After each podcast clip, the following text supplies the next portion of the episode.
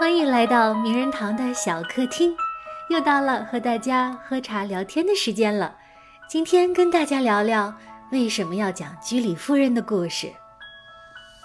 我上学的时候啊，学校的教室和走廊上都挂着名人头像，比如呃，物理实验室挂爱因斯坦，音乐教室挂贝多芬、莫扎特，有的呢还配了名人名言，比如。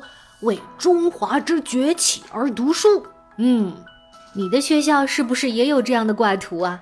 我想很多人对这些挂图都视而不见了。而我从小对居里夫人的兴趣，就是从学校走廊挂的居里夫人肖像开始的。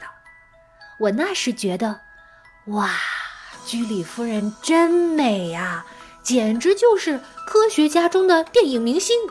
啊，你可以嘲笑我是外貌党，但是我当时就是这么朴素的喜欢她，觉得居里夫人是富有诗书气自华的最佳例证。我记得她的头像挂在化学实验室元素周期表的旁边，肖像上的她梳着毛毛糙糙的发髻，露出饱满漂亮的高额头，她没有笑，但是显得很平静和善。他的那双眼睛格外的吸引我，那是一种充满力量的凝视，一种通过纯粹和坦率聚焦的眼神。即使透过挂图的扎像素，我都能感觉到这个眼神砸在我视网膜上的力量。当年的我，就像世界上千千万万的孩子一样，用崇拜的眼光望着墙上这位。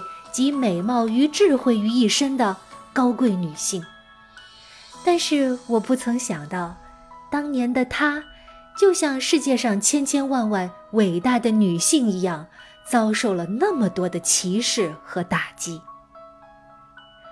当年的居里夫人，以物理第一、数学第二的优异成绩，毕业于法国最顶尖的大学，却申请不到一个最普通的职位。第一次诺贝尔奖提名，作为最重要的贡献者，她的名字居然被划掉了。甚至连她的实验室也是归于她丈夫名下，在丈夫死后，她要多方申请才能作为实验室的主任，重新获得研究的资格。在她四十五岁，丈夫去世以后，居里夫人爱上了另外一位科学家，叫朗之万。但是朗之万当时已经结婚了，因为这场丑闻，两次获得诺贝尔奖的居里夫人却不能进入法兰西科学院，没有资格在科学院朗读自己的论文。号称自由奔放的法国人用石头砸他的窗户，声称要杀死他。法国科学家联名写信，要把他驱逐出境。如果玛丽居里。是个男人，这一切都不会发生。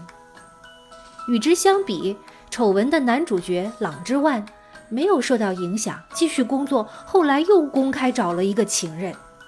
与此同时，另一个伟大的科学家爱因斯坦，不仅有两次婚姻、多个情人，还有一个私生女。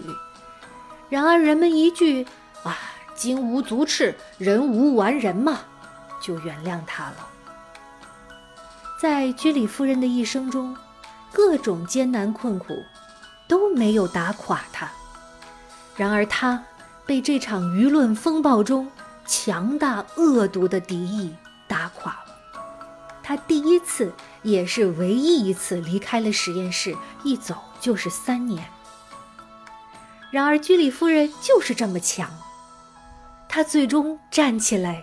走出来，回到实验室，继续工作了二十二年，培养出了诺贝尔奖得主的女儿女婿，法国科学院的第一位女院士，为世界上许多国家，包括中国，培养了第一批核物理学家。这，就是那个眼神想要告诉我们的故事。居里夫人的一生，为科学开疆扩土，充满了。卓越的发现，在他的成就背后，是与命运抗争、与偏见歧视抗争、为寻求公正、平等和自由战斗到底的坚强与执着。这两者，都是他留给这个世界的了不起的遗产，很难说哪一样更珍贵。我希望你生活在一个没有歧视、平等、自由的世界。